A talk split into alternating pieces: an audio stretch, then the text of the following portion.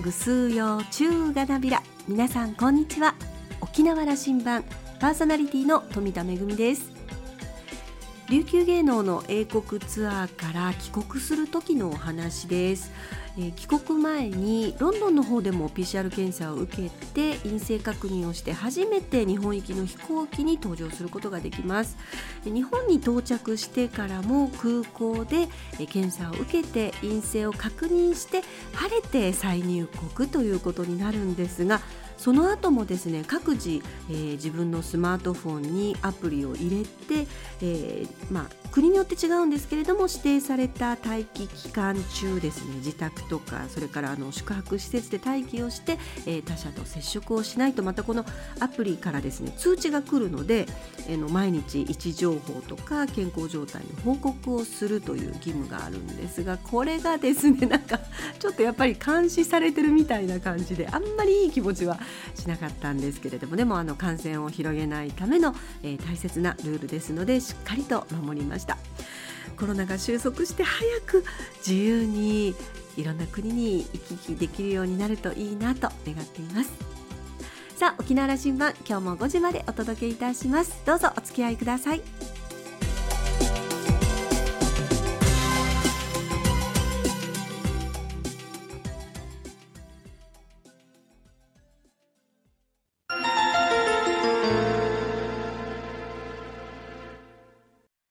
那覇空港のどこかにあると噂のコーラルラウンジ。今週は株式会社マーケティングフォースジャパン代表取締役社長の横山秀樹さんとラウンジ常連客で沖縄大学地域研究所特別研究員の島田克也さんのおしゃべりです。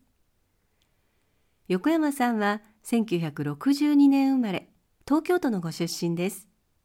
大学を卒業後1985年にマーケティングフォースジャパンに入社しました。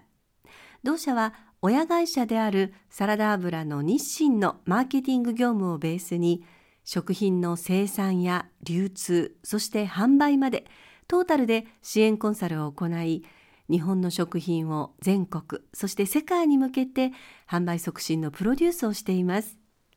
横山さんはスーパーやコンビニの食品営業を主に担当。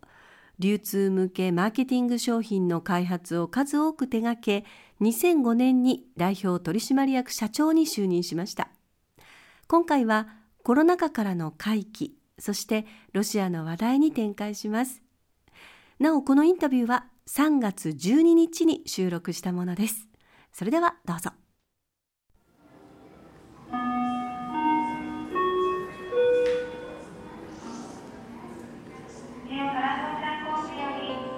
今日の話はですね2022年大きなやっぱり節目ですね。世界中が特に経済の視点からどんな変化が起きているのかというのを横山さんの視点をお伺いしたいこととそれが沖縄にとってどういうことになっていくのか、はい、で沖縄の戦略復帰50年に向けての戦略はどんなことあるべきかという話が伺えればなと思ってるんです。コロナ禍の2年間、はい、そしてヨーロッパがああいうことになっていると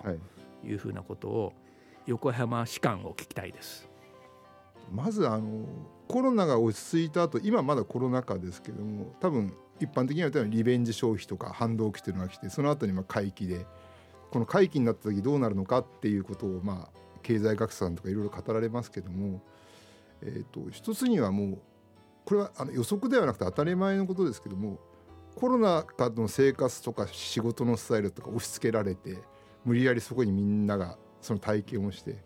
心地が悪かったことは多分間違いなく元に戻っていくでしょうね。例えば友達と会えない。やっぱり会いたいよねとか外食できない外食したいよね。旅行ができない旅行したいよねっていう個人にとっても組織にとっても自分たちにとって都合が悪かった苦しかったことは徐々に戻ってくると思います。大勢で会えなかったとか、パーティーできなかったこと、はい、卒業式できないとか、うん、一方で、はい、えー、出張行かなくてもウェブ会議でなんとかなることも多いよねっていうとじゃあ3回出張してたのはうち2回はウェブで1回はリアルでやろうとか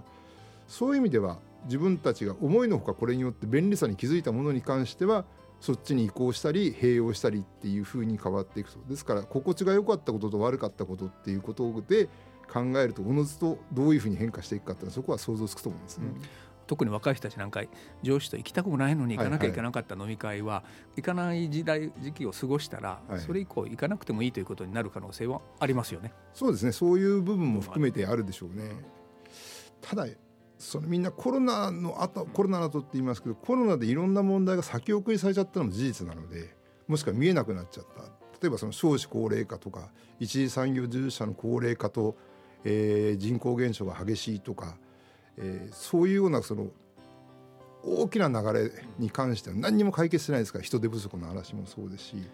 日本の1200兆の財政赤字どうするんだという話なんかも吹っ飛んでますからね。そうですね。まあ、このあと増税とかあるのかもしれませんけどなのでみんな、えー、忘れてるわけじゃないと思うんですけど目の前であんまり大きいことが起きてしまったのででこのあとそれが合わさって出てくるわけですから。先送りをしてたものが出てくる、はい、はい、一方ですごく深刻ですねロシアの問題はね。はいはいはい、あの日本ももう直接当事者ですよね世界中が。隣の国ですしね、うん、どんなふうに見えます？うんちょっと歴史的なことをい,、えー、いろいろ勉強したりすると両者の言い分はあるんだろうなと思うんですね。ただ私あの数年前に2回ほどサハリンに行った時に感じたことが2つありましてそこでサハリンでお会いした方々の何名かがウクライナ出身だったんですね。でウクライナから、まあ、ソビエト時代に引っ越してきましたっていう方がすると彼らからすると同じ国だったので引っ越しをしてでロシアになった時に別の国になっちゃいましたっていうようなことで今度は自分の国がロシアが自分の祖国と戦争してるっていうことなんで他国と戦争してるということでもなくかといって国内紛争でもなくてすごい微妙な状況なんだろうなと思うのが1点ですね。それからもう一つあの北方領土名前忘れちゃいましたが博物館みたいなそんなようなところがありまして行った時の歴史の展示物をずっと見ているとズバリそう書いてあったわけじゃないんですけどもそもそも北方四島その樺太あたりはですね、えー、日本のものでもロシアのものではありませんともともと地元に住んでる人がいましたと。でそれを、えー、資源の問題とかいろいろ活用の問題で、えー、戦争で取り合った歴史ですと。で今は、えー、ロシアがこれだけ持ってますっていうことを書いてあったので僕らはその日本の固有の領土ですって学んできたのでところがもともとどっちのものでもありませんっていうところの歴史から書いてあったのにすごい衝撃を受けましてですから彼らのその国としての価値観はどうかは別としてですねロシアの国民の人たちからしてみるとそんなことで見てるんじゃないかなというふうに思いますあのこれはねそれこそ19世紀以降の話で、はい、我々がどんな常識のもとに生きてるかによるわけで、はい。はい、まさにそれですよね。ロシアの国民の状況をあの横山さんいろいろ研究なさってるから想像してください今。こう、はい、西側と30年も付き合ってきた中で、はい、これから西側が抑え込みに入ると経済においては。それどんなことになっていきますかね？おもう無理ですよ。一度感じてしまったものが、えー、やっぱりロシアで僕と同い年ぐらいの人たちはソビエト時代は相当貧しかったでロシアのエリチンの頃は皇帝にじゃがいもを埋めなきゃいけないぐらい非常に苦しかったと。ところがプーチンだったらみんな、まあ、普通に自家用車を持ってる方が当たり前になってますからしかもそれがトヨタ車だったりとかでそれは何かっていうとエネルギーを海外に輸出して、えー、とドルで物がいろいろ買えるようになって入ってきたっていうことですからそれを知った人が過去に戻れて戻れないですよね、うん、そう簡単には。スタバに行けて、はい、ユニクロにも行けて、はい、イケアで買えてというものがなくなるという話を今、もう始まったわけですよね。それでプーチンが持つかって話それはですか長い目で見たら持たないですよね、うん、ということは一緒ね、はい、はい、はい、その後のことを想像しておかんといかんですよね。そうですね。我々のあの近所には習近平さんって言いましてね、はい。はい、多分ご本人今悩んでますよね。どういうふうに日本を見てるかという話を、台湾の見方をやっぱりオーバーラップするはずですよ絶対に、うん、中国をだいぶ研究なさっておられたから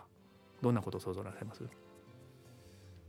すね。結局同じことだと思うんですね。ロシアでちょっと中国そのものの話じゃないですけど政府が考えてることと僕らが付き合ってきた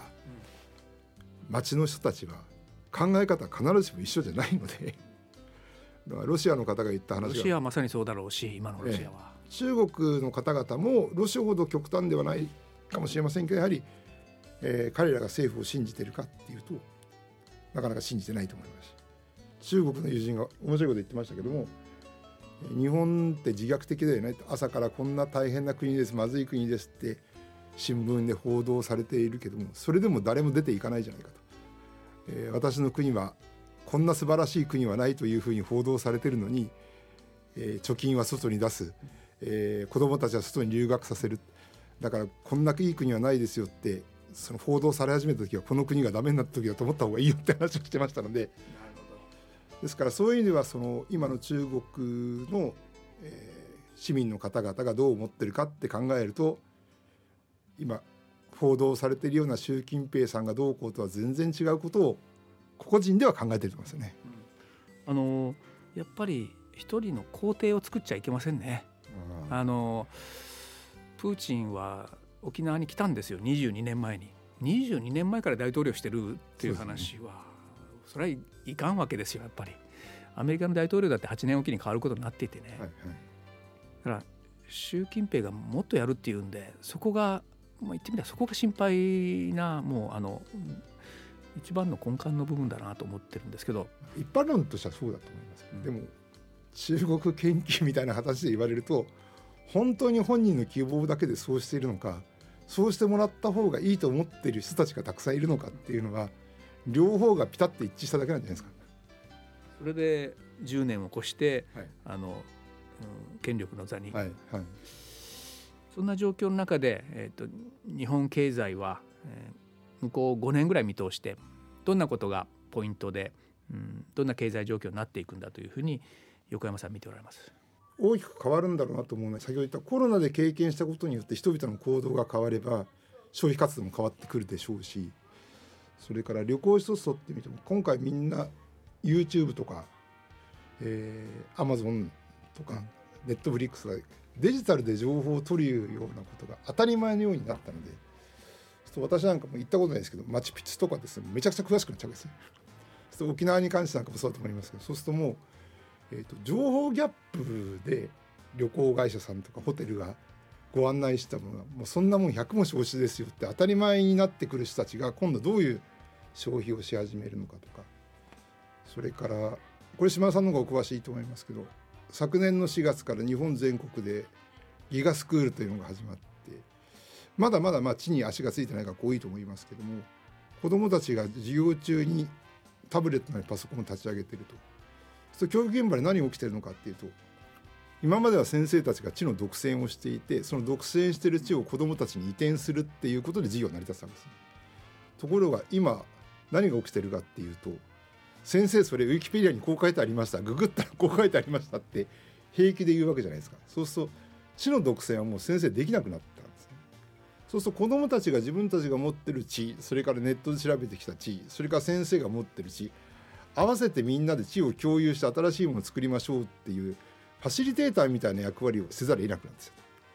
もう先生からしてみればもう子どもの時代もしかしたらもう太古の昔から先生というものは知を独占しそれを移転するのが仕事だったのがインターネットというものが出てきて知の属性が知る必要ありませんと。ファシリテーションしましょうと先生変わったわけですよね。これはね僕らの世代からしては地獄会社でも同じこと起きますいや横山さん言わせてもらいますけど今頃かって話でね、まあ、あのなんていうかな大学の教員ってそれなんですよ本来は。あの何かを黒板書いて教えるとかパワーポイント教えるとかそれではなくてどこにどういう情報が大事なんだというあとは自分でその代わり自分の意見を言えと。あのお互いの意見をぶつけてみろと。教室でぶつけてみろと。そこから何が生まれるかを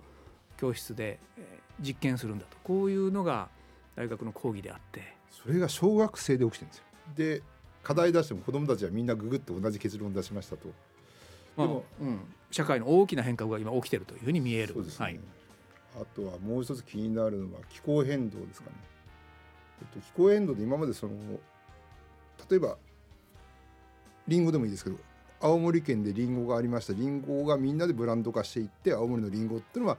えー、ちゃんと価値が認められて売れていいですよねって話ですがだんだん青森の方でも気候変動でりんごが取れなくなってくるっていう話になってくると。そう今まではみんなで同じものを作ってブランドを作って売っていくということは、えーと価値も伝わりやすいしそれから効率も良かったわけです。ところがこれからは1個に頼ってるとある日だんだんだんだん取れなくなってくるとかっていうことになってくるのでこれがもう成立しなくなってきてるとそうなると、えー、まあこれそいろんなことを創造性を持ってやらなきゃいけないんですけども創造性を持って多様化していかないと何か一つに集中するっていうのがあまりにも危険ですよねっていうのが気候変動でも起き始めてると思うんですね。そうするとやっぱりブランド化地域でこういうブランドをやりましょうっていうようなものは自然資源に頼ってるものに関しては魚もそうですねもうこの港では全然上がらないとか起きてきているのでなんで今までのそこら辺の考え方も変えなきゃいけないっていうそういうようなことがたくさん起きるこの5年間だと思いますね。平成時代の日本があの世界に遅れてしまったのは少なくとも経済的に相対的に落ちてしまった地位が落ちてしまったというところはこの部分が遅れてしまったからなんだと。日本と落ちてるんですかねいやだって数字があの収入は落ちてるし、えーと、GNP は落ちてるし経済競争力は落ちてるというのがそれはじゃあ自虐でそういう認識に国民が思わされてるだけあのどの指標を持ってくるかっていう話であって、例えばその沖縄一つ20年前と今ではじゃあ街を歩いてどっちの方が綺麗ですかとか東京でもそうですけど駅のトイレが20年前と今どう変わりましたかとか衛生的にも安全においても犯罪数においてもこの20年間ですごい良くなってるわけですよね。そうするとこの20年間日本は、えー、確かにその GDP とか成長率とかで見れば問題あったのかもしれませんけども本当にじゃあこの国って20年間で力が弱くなったんですかダメになったんですかというふうには私はなんか全然思えないんですけどね。もう一つそしたらその中間層がすごく薄くなってしまったと。はいはいはい、あのまあ、完全雇用で働いている昭和の時代があったと、はい、あのみんなが金持ちにならなかったかもしれないけど貧乏は少なかったという時代が、はいはい、だいぶそこが既存してきましたよね。はい、ここのところはどう？えでも一方でそれって一番貧しかった方々みたいな話も日本でだいぶなくなってきてると思うので僕子供の頃なんか靴すらちゃんと買ってもらえなくて両足違う靴を履いて学校来る子なんかまだいましたから今そんな子なんかまずいないと思うんですなので確かに、えー、資本主義の課題でもあると思うんですけどもそのギャップは広がりましたけどそれって当時はその中間層を増やそうということでやってたんじゃなくてそれしかやり方がなかったってだけの話だと思うんですよね。それも見方かじゃな。い、はい、格差が広がったということが大きな大きな社会問題だと思って思い込んでいるけども、はい、一方で違う見方もあるんだということを。どこかのエリアと比較してって話からそうかもしれませんけどもじゃあ過去と比べて今はそれが悪くなってんですかって話ですね。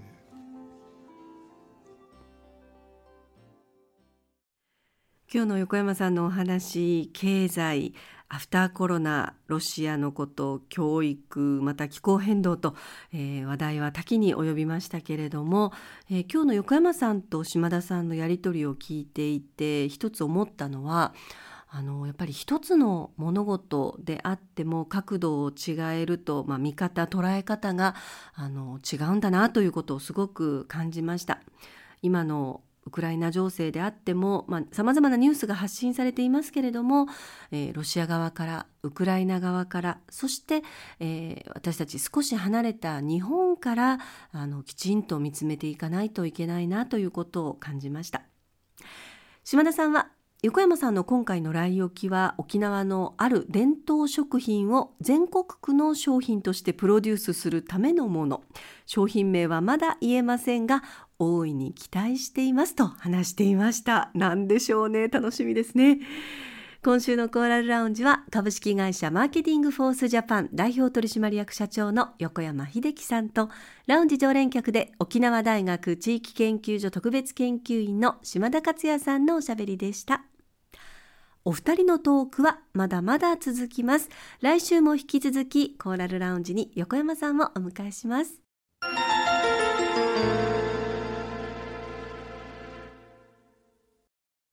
めぐみのあしゃぎだよりのコーナーです。琉球芸能英国ツアーはもともと2020年の秋に予定をしていたんですがコロナ禍で1年延期となってでも2021年も行うことができなくて、えー、なんとか年度内ギリギリ、えー、先日公演を行うことができました。でもあの準備をしている段階で飛行機を予約したところでウクライナ情勢が緊迫してきて今度はいやいやもう飛行機飛ばないんじゃないの？ということになってとても心配をしたんですが、えー、ロシアの区域を避けるためにさまざまな航空会社が、えー、欠航を決める中で私たちが利用した JAL はですねあのヨーロッパ路線いくつも持ってるんですけれども、えー、欠航が決まる中でロンドン路線のみ運行を継続するということで、えー、私たちは無事に英国にたどり着くことができました。ロシアの区域を避ける迂回ルート、えー、航空会社によって対応が分かれてまして、えー、南回りの中央アジアルートを取る航空会社もあれば日本航空は北回りのルートを取っていました。これがあのアンカレッジ上空とか、まあ、グリーンランドとかアイスランド上空、え北極圏をね越えていくということからポーラールートと呼ばれているんですけれども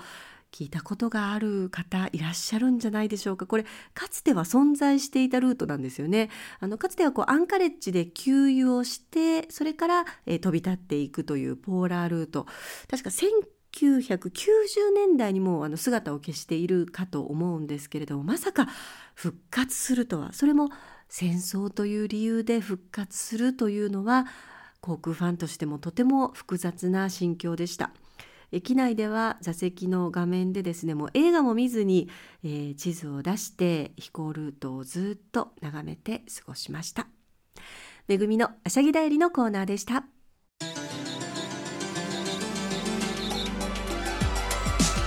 ラジオ沖縄ではラジコでの配信を行っています。